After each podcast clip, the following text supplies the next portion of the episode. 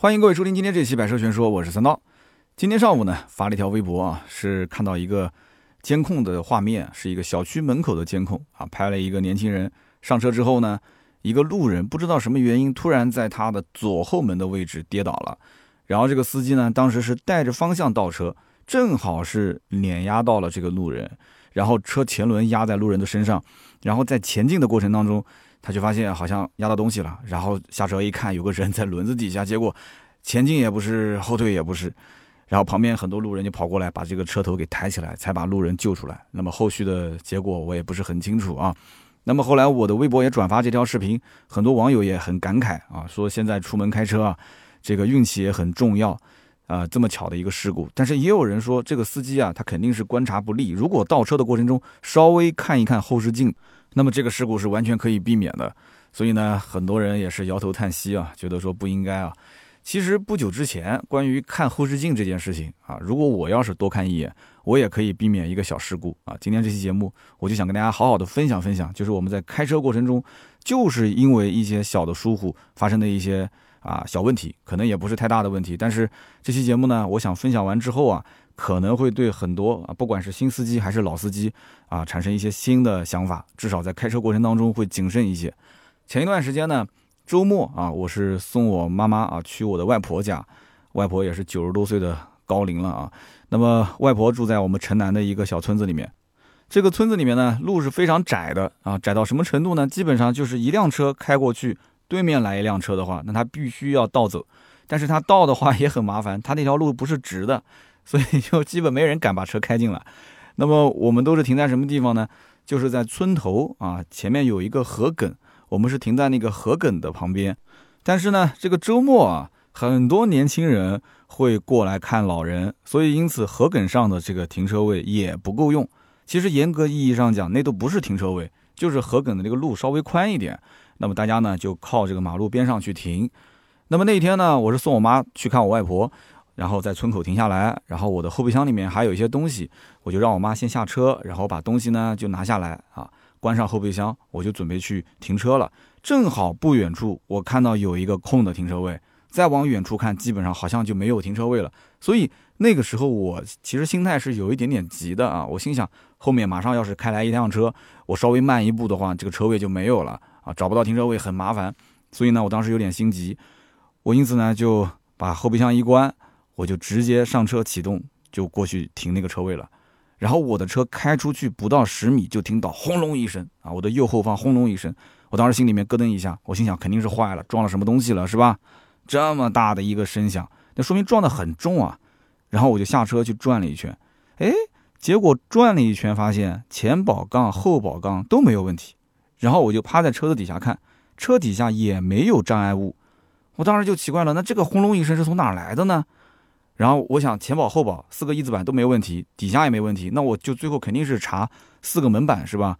后来我就仔细检查了一下四个门板，发现在我的右后的车门上有刮擦的痕迹。然后我就看一看周边的环境，我心想这怎么可能会刮到我车门呢？后来我就发现旁边有一根电线杆，啊，然后我就回去看了看电线杆，电线杆上面有一丢丢的啊小刮擦，因为电线杆是比较粗糙的嘛。后来我就明白了啊，我妈下车的时候。右后门它没有关，它右后门没有关，我就等于开的过程当中，然后正好路过那个电线杆，电线杆顺手就给我把门给关了。车速其实你感觉不快，但是车子只要稍微一起步，我又是个电动车，基本上就是可能二十码，对吧？三十码这个速度，你想电动车其实开到二十三十速度也不算慢了，是吧？所以才会出现一个那么大力道的关门的声音，轰隆一声。哎呀，所以当时想了想，我车门别出问题啊，我就把车门来回打开关上，打开关上，看看有没有异响啊，有没有什么，呃，什么零部件受损啊，还不错，车门没有问题，就是门板上有这个刮擦。那么这是我的威马 EX 五，相当于是首次碰擦事故啊，买到今天为止没有什么其他的碰擦。哎呀，当时是有点小肉疼，但是不得不说，这个哎，我买的是个金色，对吧？金色的金属漆真的是。又耐脏又耐刮擦，那有人讲了，说三刀，你不是说你的车贴了那个隐形车衣吗？哎，如果我的车是全车贴隐形车衣的话，这一次说不定还真能帮我挡一枪啊！因为它这个刮擦的话，隐形车衣最多就是被刮坏掉，我可以撕掉重新再贴，但是我不知道能不能，就是它其实已经凹进去了，我不知道它能不能这个在凹进去的程度上能让我减缓一点，然后我做一个这个无痕修复就可以了。但是呢，我看到这个刮擦啊，当时有灰的时候不是很明显，后来呢我去洗车啊，把这个上面的一层厚厚的灰洗掉之后，啊，看上去还是比较明显的啊。从侧面看的话，门板还是有一点点的凹陷。那么不用说，这一块肯定是要做钣金做漆，对吧？但是呢，这个刮擦呢，目前我不想去处理，因为首先呢，它是没有伤到底漆啊，那么只是一些刮擦表面的刮擦。其次呢，我本身也不是一个完美主义者，所以我觉得这一点小刮擦我能接受。它就在门上面，我也不是说看的天天难受。而且呢，你想前后门加上前后保杠，再加四个一字板，这些位置都是非常难免。会被人去啊碰擦的。你比方说我在停车场，别人一开门，哐当一下，这种情况都是非常常见的啊，很难去避免。然后我们要是去一些比较呃狭窄的一些通道的话，左前右前一字板啊擦一点点，这个也是比较常见的。包括我之前也聊过，我的车停在一个拐弯的路口，那我不去擦别人，别人拐弯，他难免也会擦到我一点，对吧？擦到一点的话。你说他要是有良心嘛，就跟我谈一下赔偿；如果没有良心，一脚油门走了，你还能怎么样呢？对不对？有些地方都没有监控的，所以这次刮擦呢，我想先放一放啊，后期啊也说不定遇到一个对方全责的事故，哎，这不就一下子给解决了吗？对吧？那么有的听友听到这里可能要笑话我了，说三刀啊，你也是一个老司机，你怎么还能出现这种车门没关的低级错误呢？那么我回头也反思了一下，跟大家分享分享，就是这个事故发生的原因到底是什么？我觉得一共有三个点。首先呢，是我过于信任我老妈的自觉性了。哎，我老妈要听到肯定要骂我啊！哎，你想一想，百分之九十九的人下车之后，肯定第一件事情是关车门啊！啊，哪个兄弟下车之后不关车门，拎个包就走了？这个感觉你脑子里面这是一个条件反射啊！你不关车门，你总觉得好像有个事情没做是吧？但是呢。这个我觉得对于开过车的人，会开车的人，他肯定有这个概念。但是像我妈妈这种啊，他们这一代的老年人，他们很多没有驾照，他们也不开车，而且甚至他们不经常坐车，那么他们就没有那种说下车之后随手关门的习惯。而且那一天呢，我妈妈从后排下来的时候，她其实手上也有东西，她可能也是拎东西不太方便啊。那么其次呢，我没有去观察后视镜，大家都知道，其实。呃，我们是左舵车嘛，左舵车右后视镜一定要经常观察，因为右边是一个非常非常大的盲区，所以在出发之前，我们应该是看一眼右后视镜啊。那么我但凡那天要是看一眼右后视镜的话，其实这个问题肯定是可以避免的。那么大一个门敞在那个地方，对吧？我稍微看一眼，或者上车之前稍微围着车子检查一下，这个问题都可以避免。那么还有一个呢，就是当天的确我的心思其实都是在前面的那个车位上面。因为那个河埂上面的车位很紧张，我看到前面有一个空位，哎呀，我当时有点心急，对吧？我看到后面好像有一辆车也快要开过来了，我就想赶紧上车，赶紧开过去，把这个位置先给占了。所以我脑子里面都是去抢车位，啊，所以你看，只要是心急，难免都会出一些事故。那么最后就是我其实最不该犯的一个错误是什么啊？就是这个点也很关键，刚刚已经说了三个点了，这是第四个点，什么问题呢？就是我没系安全带。有人要说了，三刀，你作为一个汽车主持人，你怎么能不系安全带？对，不系安全带的确不好啊。呃，有人可能不理解，甚至有人也不理解，就是你这个车门撞跟不系安全带有什么必然关系呢？我给你解释一下啊。实际上，我当时开的是威马 EX 五啊，这个车子你只要系上安全带，你起步，你如果车门没关，它会有提醒，它会有一个标志一直叮叮叮，它甚至会响，它会告诉你，你车上有一个东西，有肯定是不管是门也好，还是后备箱也好，肯定有个东西没关。那么我当时上车是因为没有系安全带，没有系安全带，它只会提醒你，啊，赶紧系上安全带，它是一个优先等级的设定。那么很明显啊，你不系安全带比你不关车门更加的危险。那么那天为什么我没有系安全带呢？首先我要说啊，我平时开车都系安全带的。那一天是因为正好是开到村口了，然后我妈下车，我上车，然后那个停车位就在距离我不到五十米的地方，我估计也就二十米。可能就十米，我也对距离没什么概念，就在我眼前，走两步就到。所以当时我的想法就是上车，赶紧点火，然后开过去，倒车停进来。我就脑子里面就是这个想法。那还要上车，然后拉个安全带系上，然后再那啥。我当时没有这个太多的考虑啊。我想都已经到村子里面都是小路了嘛，应该是没有关系的。所以往往就是应该可能没事儿啊，结果砰就出现这种情况。那么。因此那一天呢，我手脚也是比较快。如果是个新手司机，按照正常的驾校教的那一套上车的那个，对吧？一系列的动作的话，那肯定是可以避免的。那么因此我那天就出现了这么一个算是大意了吧？啊，不知道车门没关，出现了这么一个悲剧。那么其实类似这样的情况，我还遇到过很多次，啊，也不怕丢人啊，也不是说很多次吧，有几次要拿来跟大家分享一下啊。听完之后，我相信对大家都会有帮助。嗯。那么我这个呢，就叫做什么叫人肉主动安全系统？也就是说，你听完我的节目，你其实脑海里面就生成了一套防御系统嘛，对吧？提前预防事故发生。我记得我的那个奔驰 C 啊，第一次发生喷擦事故也就在前两年，因为我这个新办公室才搬过来一年多吧。之前在我的老办公室啊，当时办公楼的楼下有几排车位，其实也挺紧张的啊。那么呢，我现在想想看，那次的喷擦其实也挺冤枉的啊。他算是我大意了，但是呢，我觉得也是被坑了啊。我们楼下的停车位呢，是在一个路边的围起来的一个，相当于是我们那栋楼的一个啊园区内的停车场。然后呢，没有固定停车位，你只要开进来，你自己找空位子啊。我几乎每天都要停，那么我很熟悉这个地方的环境，对吧？那么有一部分的车位，它的边上会放一个塑料的桶，我也不知道为什么会放那个塑料桶，圆圆的又粗又大的那个塑料塑料桶。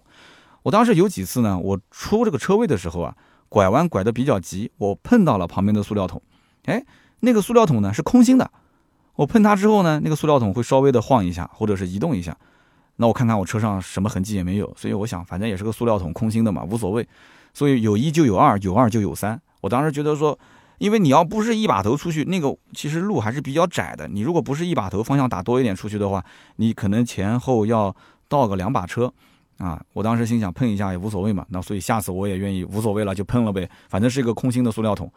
结果有一次我离开车位的时候，我一看旁边还是一个一模一样的啊这个塑料桶，我自然也就没有在意了。我当时也心急，下班了嘛，一把方向左转就出车位，结果就听到哐啷一声，我心想坏了，我下车一看，左后方的车门上面拉出来一条刮擦的痕迹。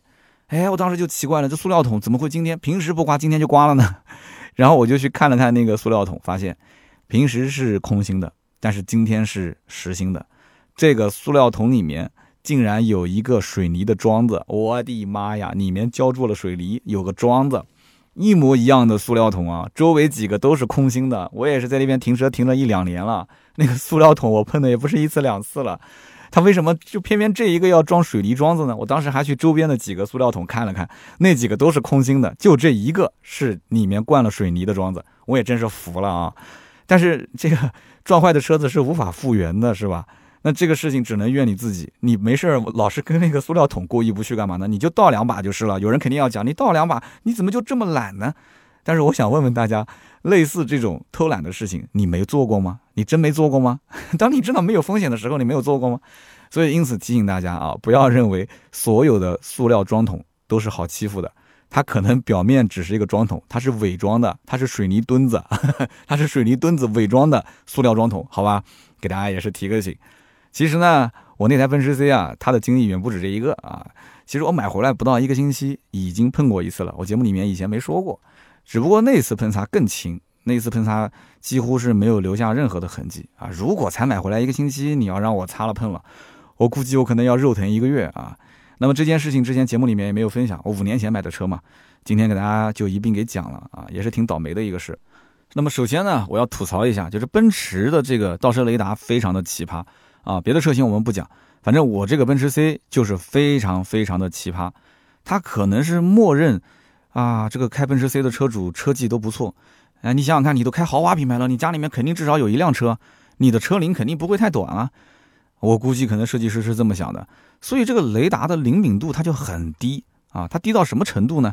就是你每次倒车的时候，一定要这个车尾啊、车屁股啊离障碍物非常非常近的时候，雷达才会报警，而且它开始报警的时候就已经是滴滴滴滴滴滴滴滴滴滴滴滴，就已经是这样了。你在油门，如果你要倒车速度快一点，它就是滴滴滴滴滴滴，就这样了。所以我就在想，它为什么是这么设计呢？对吧？奥迪 A 四、宝马三系我也都开过，我甚至还卖过这个车。我每一次倒车的时候，你说它的障碍物离我有多远？不但是有雷达报警，甚至还会有一个什么？有一个扇形的，就有点像那个雷达侦测器一样的一个扇形的，它会离的呃，越近它会从黄色变成红色，都非常好用。宝马的也好用，奥迪的也好用，其他品牌我们就不说了。它为什么我当时觉得这个奔驰 C 连个倒车雷达它都做不好呢？然后呢，我的这个车上呢，倒车影像又是后加装的，因为当年买的时候价格虽然啊还是蛮给力的啊，给我优惠三万多。一五年的时候，你想啊，那时候行情基本都是原价，可能就一万的优惠，我三万多的优惠。但是呢，他要强制我买装潢啊，销售说你也不要为难我。其实我也知道买装潢他就有提成嘛，啊，就买就买吧，加了个倒车影像。但是这个倒车影像也有个问题啊，后加装的倒车影像，它每次倒档的时候都有差不多可能有一秒左右它才会显示，然后再加上我刚刚说的这个倒车雷达的反应又特别的慢啊，倒车影像显示也非常的慢。那就得你得适应它，你得要慢慢的熟悉它。我那个时候刚买回来不到一个星期，因为我以前开的车，包括 CRV 啊、丰田啊，其实倒车雷达都是很好用的。我当时可能把这个车当成我之前开的日系车了。我一挂倒档啊，我是比较着急的，我就直接开始往后倒，然后影像也没出来，雷达的声音还没响。等雷达的声音响的时候，已经是一条线了，滴，那听到咣。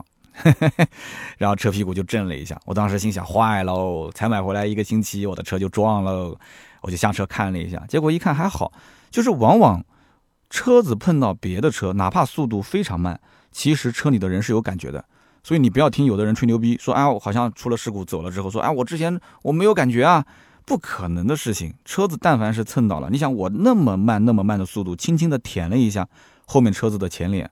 我的车里都有反应，你怎么可能没有反应呢？对不对？所以很多人讲说，我当时不知道啊，我车就开走了，不可能的事情，刮刮擦擦、碰碰撞撞都会在车内会有明显的感知。所以当时我就下车一看啊，后保杠果然是贴到了别人的前脸。然后我把车子移开，我再仔细看一看我的后保杠，再看一看它的那个前面的就是牌照框的位置，因为是贴到它牌照框的位置嘛，它那个车子没有任何问题。然后我的车上因为牌照框上面有金属。稍微的刮了几根跟头发丝差不多粗细的一点点小痕迹，那应该说是不幸中的万幸，因为我速度比较慢。但是我仍然要吐槽，我从那个时候开始我就觉得奔驰的倒车雷达太垃圾，然后加装的那个倒车影像，哎，真的我也不知道该说什么好，很一般很一般。那么从那次以后，我就每一次倒车都小心翼翼，因为我就觉得说奔驰 C 这个车设计就很奇葩。哎，你看它的内饰设计确实是很精致，但是为什么连一个这么简单的倒车系统都做的这么的脑残？车机系统就更不说了，那几乎就除了听收音机，反正我也不会用它干别的事情，也干不了。那我刚刚前面也讲的，那同级的竞品，你其他东西你可以学学别人吧，对吧？你精致可能做的比别人精致，那你倒车雷达、倒车影像，你跟奥迪 A 四、跟宝马三系，你看齐一下总行吧？对吧？他们的倒车系统就很好用，那为什么你的倒车系统就这么这么差呢？这么难用呢？对吧？我们家里面甚至后装的丰田的雷达是后加装的，原车都不带。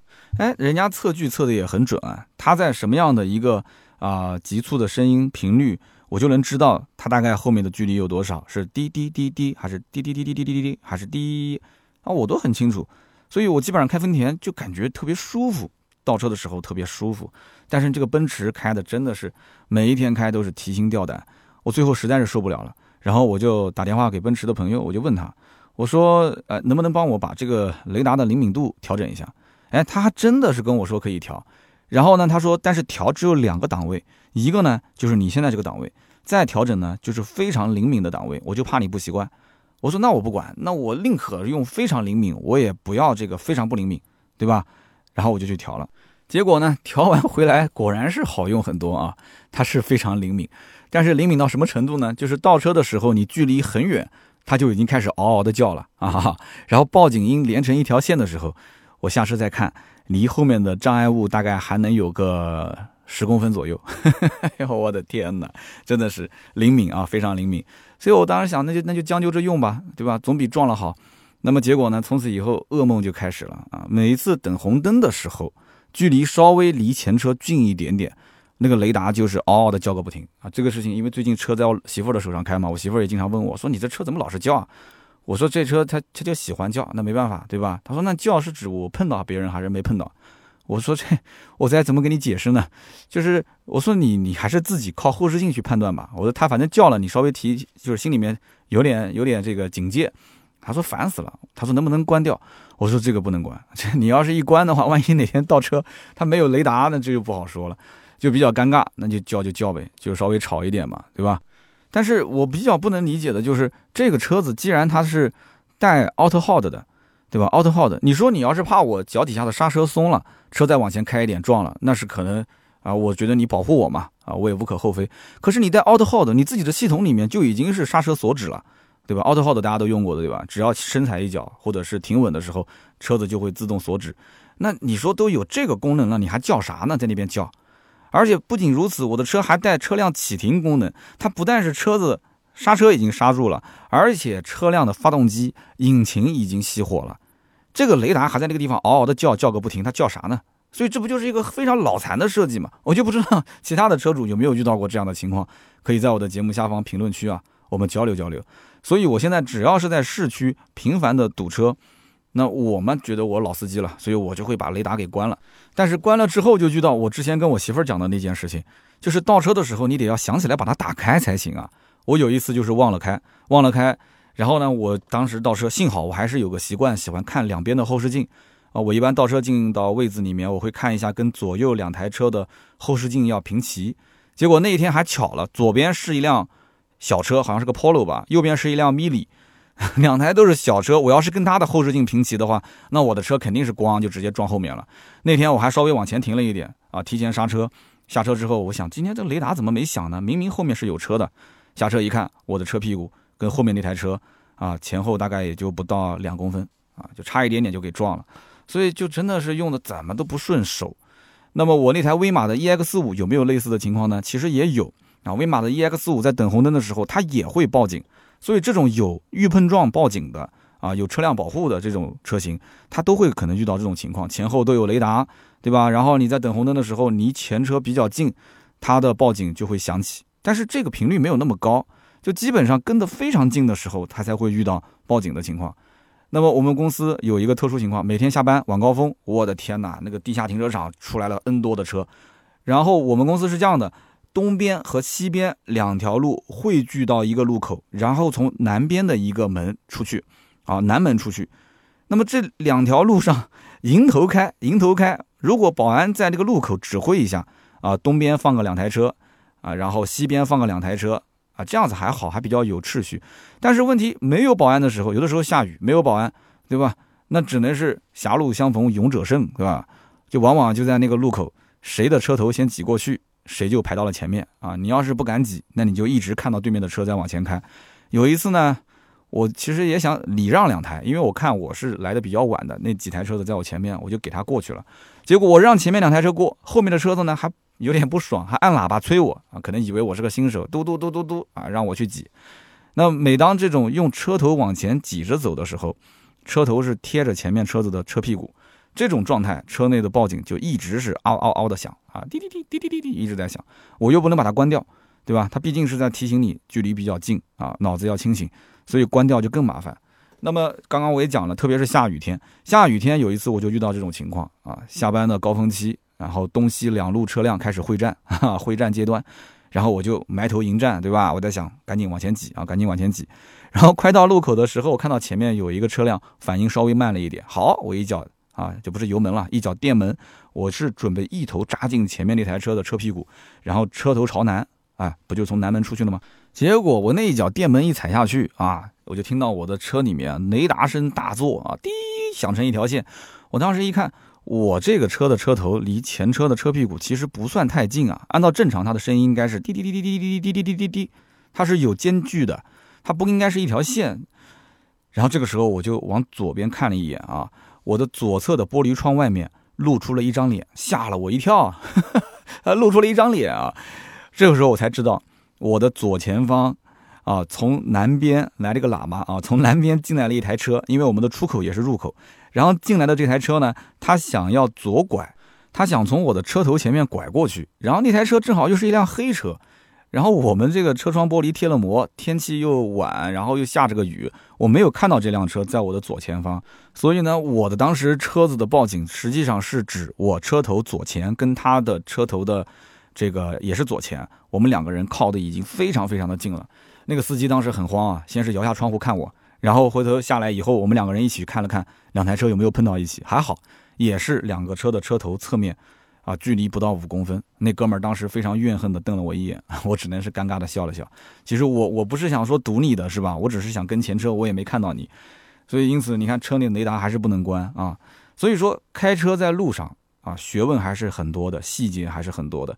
现在的车子虽然说探头是越来越多了啊，什么前雷达、后雷达、三六零倒车影像、自动跟车功能，好像说配的都很齐、很先进，但是每家产品。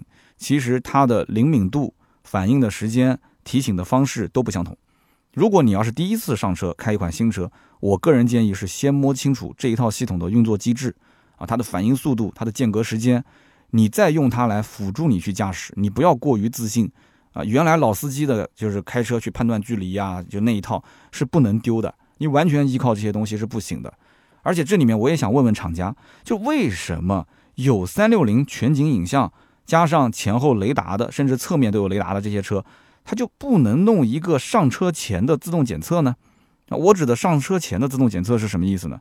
就这个功能很实用啊，就是每当我们拉开车门的时候，其实这个时候应该是前后的影像和雷达都启动的时候，这个时候应该是自动去监测一下周围有没有障碍物，甭管是大的、小的、高的、矮的，你都给我检查一遍。哎，你在路上开车的时候，你不是也能检查周边的一些障碍物吗？那你为什么停车在那个位置的时候，就是当我正准备起步之前，不能帮我去检查一遍呢？啊，然后当我们打火的那一刹那，你就可以开始提醒驾驶员啊，比方说在你的行进的往，你车子肯定是先开出去嘛，在你的行进的这个路面上，其实是有障碍物的，你需要提前规避风险。啊，你甭管是大的、小的、高的、矮的。所以，我们今天开头说到的那个人伤事故，如果说要是有这么一个功能的话，车门一拉开，一上车啊，我正准备启动，然后准备倒车的时候，他就告诉你，你不要倒了，后面有一个人啊要过来了，或者是怎样，这个其实就可以完全避免他的那一起事故。那个人当时是在他的左后门摔倒嘛，他当时车子在往后倒，所以我当时我就在想，我的威马车门没有关，这套系统它连。安全带没系，加上车门没关，这两件事情都不能同时提醒，啊，你说你还能指望它什么呢？它肯定是优先级去提醒你要去系安全带，但是你车门没关，难道这件事情不优先吗？车门没关在路上开其实也是很危险的，但它不可以同时提醒两件事情，所以我觉得这个是厂家应该稍微想一想的。当然了，大家也不要骂我说三刀，你看你安全带又不系，车门又不关，那你还开什么车呢？你骑电动车算了，是吧？啊，我确实最近我也在想，我可能我这智商也不适合开车了啊，我还是回到我的雅迪电动车上 算了哈。哎呀，如果有这个功能，我那次事故其实是可以避免的。那么最近两年，大家可以发现买的一些新车，可以说智能化程度是越来越高，但是我们也会发现，所有的车辆的功能同质化的程度也非常高。就除了车内说可以上网啊，可以去娱乐之外。其余的一些主动安全功能啊，基本上都是车道偏离预警、车道保持、盲区监测、ACC 自适应巡航、主动刹车之类的啊，这些名字都已经说烂了啊，大家都很熟悉了。就很明显，大家每个厂商都是基于第三方提供的啊相关的技术，供应商的技术，然后拿到自己车上做匹配。但是客户其实对于安全的需求是永无止境的。你看我今天光节目里面我就提出了一两点、两三点，对吧？至少我们今天这个节目分析下来，我会发现。当驾驶员在上车起步的那一刹那，其实有很多风险是非常难避免的。哎，厂家是不是应该好好的想一想，怎么去解决在起步阶段这个安全隐患的排除？这个也很重要啊，对吧？经常我们看到有的小孩在车子前头玩啊，大人在那边搬东西，上车之后一脚油门，结果，对吧？不幸的事情就发生了。所以，并不是说一定在高速行驶的过程中才会遇到最大的风险。起步阶段的风险往往比高速驾驶还要高，为什么？其实很简单，大家想一想，驾驶员在高速行驶的时候，人的状态是高度紧张的，对吧？但是很多人在起步阶段，他其实是放松警惕的，而且现阶段很多人上车第一件事情，他不一定是点火启动，他可能是在看手机，为什么呢？他会觉得说，我一会儿要开车了。啊，有的是开可能几十分钟，有的甚至要开几个小时，他可能看不了手机，那怎么办？那我就先把手机上的信息处理一下啊，然后呢，放下手机的那一刹那，挂档起步，其实它的周边环境已经有变化了，对不对？即使没有变化，放下手机挂档起步，有的人也是匆匆忙忙的，他也不会去太过多的关注周边的环境。哎，你想想看，如果这台车它连等红灯的时候都会报警提醒啊，有障碍物，有障碍物。那为什么起步的时候它就没有报警提醒的这个功能呢？这个我觉得是有必要的。但是目前为止我没有看到有这样的车子啊，类似的功能诞生。那么有人肯定要说，呃，三刀你这个有点吹毛求疵了，是吧？厂家难道还没有你聪明，对吧？现在很多车上它不就是有三六零全景影像的那个按钮吗？你上车之前自己按一下，自己看一眼不就行了吗？周围有没有什么障碍物？又不是没这个功能，你怎么这么懒呢？那你要这么说的话，那我上车之前我直接围着车绕一圈，不也是更好吗？但是科技的进步不就是让人的操作尽量减少，让机器能够代替我们时刻监管我的安全吗？不就是个概念吗？所以我觉得我的要求不算过分啊，就这些功能是可以实现的，只不过实现这个功能可能从算法上来讲啊，从硬件上来讲啊，从各个方面厂家可能需要增加一些成本，而且呢有没有这个必要？这个功能可能只是小众的有人需要。啊，它并不是说所有人的需求，那我就想听听大家的意见，这是不是所有人的需求呢？那我再说一个丑事啊，刚刚前面也讲了，说起步阶段会有一些疏忽，这个也是我发生过的一件事情啊，大家就明白我的意思了。有一次，我从我自己的车位开出来啊，我们家的停车场是一个路面停车场，然后我就突然听到右前轮咯噔一声，我当时心想坏了，那肯定是压着什么东西了。就按道理我的停车场前面应该没有任何的障碍物啊，然后我下车一看，地上呢摆着两根杆子。那个杆子呢，大家都很熟悉啊，就是小区停车场进出抬起来放下来的那个栏杆，经常上面会写一段话，叫做“撞坏赔偿一千元”。我当时心想，完了，这还是两根，两千块钱没了。然后旁边站着一个大爷啊，大爷一脸懵逼的看着我，我当时也很尴尬啊，我就说大爷，这个呢，真的我也不知道该怎么说了。我说你为啥要把栏杆放在我的车头前面呢？然后大爷说的也很搞笑，大爷说：“幸好是栏杆在你车前面，如果我在你车前面，你下半辈子真的你就多了一个亲大爷了。”因为我跟这大爷比较熟啊，经常在小区里面能见着，也经常打招呼。那我后来也想，他大爷说的对啊，对吧？如果他站在车子前面，那真的，这这这个压着个两个杆子就不算什么，对吧？不幸中的万幸。我就问他，我说那这怎么处理呢？他说这个栏杆呢，本来是想测量一下它的长度，然后呢调整一下，也就是说它可能会裁掉一点。啊，他看了一下我当时压的这个距离，他说：“哎呦，算了算了算了，对吧？”他当时是因为转身回到工具房拿工具，就那么一刹那，出来的时候，我就咔嚓一下把他那个栏杆给压了啊，给他压扁了。然后后来大爷也好说话，说：“你就先撤吧，啊，这个事情我来解决。”那么现在这个车厂天天说自己要搞无人驾驶，我就想问了，哎，你说今后无人驾驶的车辆，我上车之后，咔，我点一下无人驾驶，哎，开出车位了，带我去上班了。它能够避免我遇到类似这样的情况吗？啊，地上放两个杆子，你是压还是不压？啊，压了，你你说你是找无人驾驶公司去赔偿，还是我来赔偿？啊，有人讲你这这有有点鸡蛋里面挑骨头了，我觉得还真不是。你想，当我们起步的时候，车头前面如果有比较低矮的障碍物，它到底应该如何判断？啊，首先你怎么判断它的高度？其次你怎么判断它能压不能压？啊？如果真的是自动驾驶，可能还会出现一个情况，就是压完之后，因为你在主驾驶你还有感觉，你要坐在后排的话，你甚至都没感觉，因为无人驾驶了嘛，我可能就坐后排了。你压完它，这车可能就走了。到最后的场面，我都能想象得出来，老大爷在后面追，哎呀，三刀啊，你把我东西给压了。然后我坐在后排，窗户关着啊，车内的隔音越来越好，对不对？我什么也听不见，我玩着手机啊，就开心的笑啊。大爷在后面跑，我在里面笑。你说这种场面，你说这就算是肇事逃逸吗？啊，算是肇事逃逸吗？虽然这种情境可能不常发生，但是我就想说，不怕万一啊，就怕一万，是不是？这只是我这一个人亲身经历的。你想想看，我们还有千千万万的听友，大家可以说说自己经历的一些事情，拿出来讨论讨论，对吧？大家觉得呢？像这些事情，如果将来真的汽车越来越升级，是不是我今天说的这些点，它是可以改善的啊？有没有改善的空间？咱们今天其实聊那么多啊，有些人可能觉得听得不过瘾，比较短。其实主要就是从我实际用车过程当中啊，也是因为今天上午看到了这一个挺惨的一个视频，我的微博上也发了，大家想看的话，可以在微博“百车全说三刀”啊去看一看这条视频，很惨啊，那个反正压的挺重的。然后我的微博其实还有很多的一些这个挺好看的内容，大家这个男同胞们其实可以多多关注啊。然后遇到了这些在开车过程中的一些小 bug。跟大家分享一下我的感受。那么加之现在年底了，气温变化也比较大，上车的时候很多车都会起雾，啊，小手冻的也是冰凉啊。南方城市就除外了，有南方城市，我刚从广州回来还穿短袖呢。那么大家其实天冷，然后呢又想早点开车回家，钻进温暖的小被窝，对吧？心情可以理解。但开车过程中，特别是起步阶段，千万千万不要放松警惕。现在类似这样的起步阶段的事故是越来越多啊，但是车辆厂家都是在说自己的车怎么安全，它其实都是行驶过程中怎么去规避风险啊。网上类似的事故是越来越多，起步阶段的啊。我仅以此期节目给大家做一个提醒啊，有则改之，无则加勉，反正上上这个警，我觉得是挺好的啊。那么感谢各位听到最后的老铁，欢迎在节目下方呢，我们可以留言评论交流交流，说一说自己曾经虚惊一场的那些事儿。留言评论呢，也是对我最大的一个支持。我也会在每期节目的下方抽取三位，赠送价值一百六十八元的芥末绿燃油添加剂一瓶。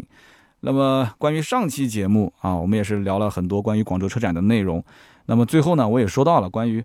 啊，前面啊，前半部分说的是关于这个抖音啊，我做了十一部视频，一天啊，结果呢，发现点赞量挺好的，播放量也挺好的，但是增粉量不够。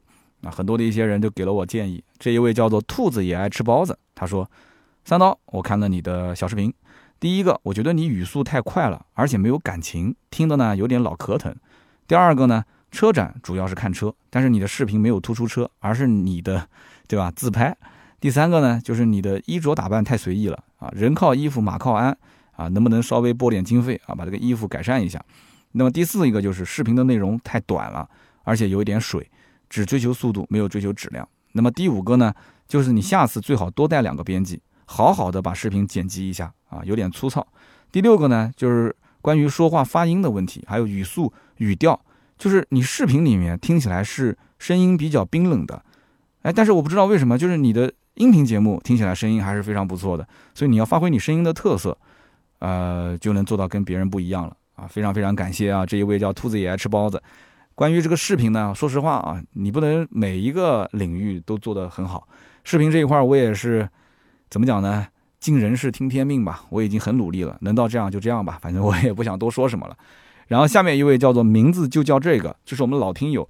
他给我提供了一组数据啊，这哥们儿应该说非常专业。他说广州车展啊，三刀你提到那个五百万的流量的视频，应该不是凯酷就是零上啊，对的，就是零上的那一条，没错。他说其实五百万的流量啊，对于一个这个抖音的创作者来讲的话，他如果一点八万的点赞量还是算比较少的。通常一个爆火的视频，它的点赞率和播放量的比率应该在百分之三以上。三刀的这两条视频其实流量还是比较好的。那是因为它的完播率很高，但是呢，它的点赞量少，所以呢，内容的质量还是要提升。另外就是涨粉的问题，其实三刀你一百九十万个赞，四十八点九万的粉丝，这个叫赞粉比已经非常高了。哎，他跟我提到了一个赞粉比，我还第一次听说啊，点赞和转粉的比例。他说赞粉比但凡在六比一，都是属于啊垂直领域非常专业的内容，转换率很高的。那么三刀你的赞粉率已经达到了五比一，可以说非常不错了。所以不是说垂直度不好。而是你的赞太少，那是因为什么？是因为你吸引广域流量新人的效果不是很好，所以你可以试着把你的内容啊往广域流量里面做，就不要再垂直在汽车这个领域里面，对吧？那么另外就是广州车展，你这个整个标题啊、封面啊啊做的也比较的粗糙，所以对你的转粉量会有一定的影响。所以希望三刀加油啊，非常专业。所以以后有什么事儿啊，我觉得我也不要给我们同事开会了。我就在节目的最后这半段跟大家来聊一聊，我感觉真的高手太多了啊。那么第三位听友他说啊，他的名字叫做车子的梦想。他说我是一名程序员，我也是听了三刀很久的节目，但是没有留言的人。我不留言，并不是说我不喜欢，也不是不支持，可能就是我们这种性格啊。可能很多听友也是这种性格吧，就是说只听节目不留言。那么今天我听到三刀讲说，哎，他要在抖音上发力了，所以我特意卸载了。啊，很久很久没有安装的抖音这个软件，然后我今天又把它给装上，用行动来支持三刀，希望三刀能够持续输出更好的节目，坚持自己的观点，做有立场的节目。首先一点啊，我想告诉你，你可以把抖音再卸载了，因为抖音呢，我还不是日更，我也就是一个星期可能更个三条左右。那么对于我来讲，抖音就是因为大家都在做，我总觉得好像我不做吧，有一点被时代抛弃的感觉。但是做到现在，对吧？大家也都看到了，做到现在，我的流量也好，我的内容也好，啊，其实从零开始，我从四月份开始做到现在，快五十万粉丝，说差也不算差，但是说好，那比我优秀的多太多了，是吧？只能说我是尽力了，啊，你要说希望三刀能发力，这个其实发力很早就发力了，然后你希望我今后再多多发力，然后再怎么把精力用在这上面，我觉得我不是这么想的，我更多的还是。要想着怎么把音频节目做好，这才是我的一个拳头产品。而且这么多的好朋友等着听我的节目，我觉得我的精力真的应该是，我不讲说百分之百，至少百分之九十要放在音频节目上。所以希望大家多多支持我的喜马拉雅的音频节目。好的，那么以上三位就是上期节目的中奖的听友啊，尽快联系盾牌四六四幺五二五四。也希望大家在本期节目下方多多留言啊，支持支持我们。然后呢，最近啊，我们的定制的靠垫和头枕啊，你可以放在车上，也可以放在你们家的椅子上啊。靠垫跟头枕要上线了，这应该是呃除了我们的车贴以外，第一个量产的定制化的产品，还是非常不错的。头枕跟靠垫上都有一个烫金的。百车全说的 logo 啊，如果大家啊买了新车，或者说家里的车上需要的话，你可以买啊。你如果是在办公室里面，你觉得呃座椅不够舒服，你想放一个靠垫，放个头枕也没有问题，价格还是比较劲爆的啊。是我们自己定制的百车全说烫金 logo 的头枕和靠垫，可以关注一下四六四幺五二五四这个微信盾牌会在朋友圈，包括我们的群里面。会给大家做及时的上线的通知，好吧？那么今天这期节目呢就到这里，我们周六接着聊，拜拜。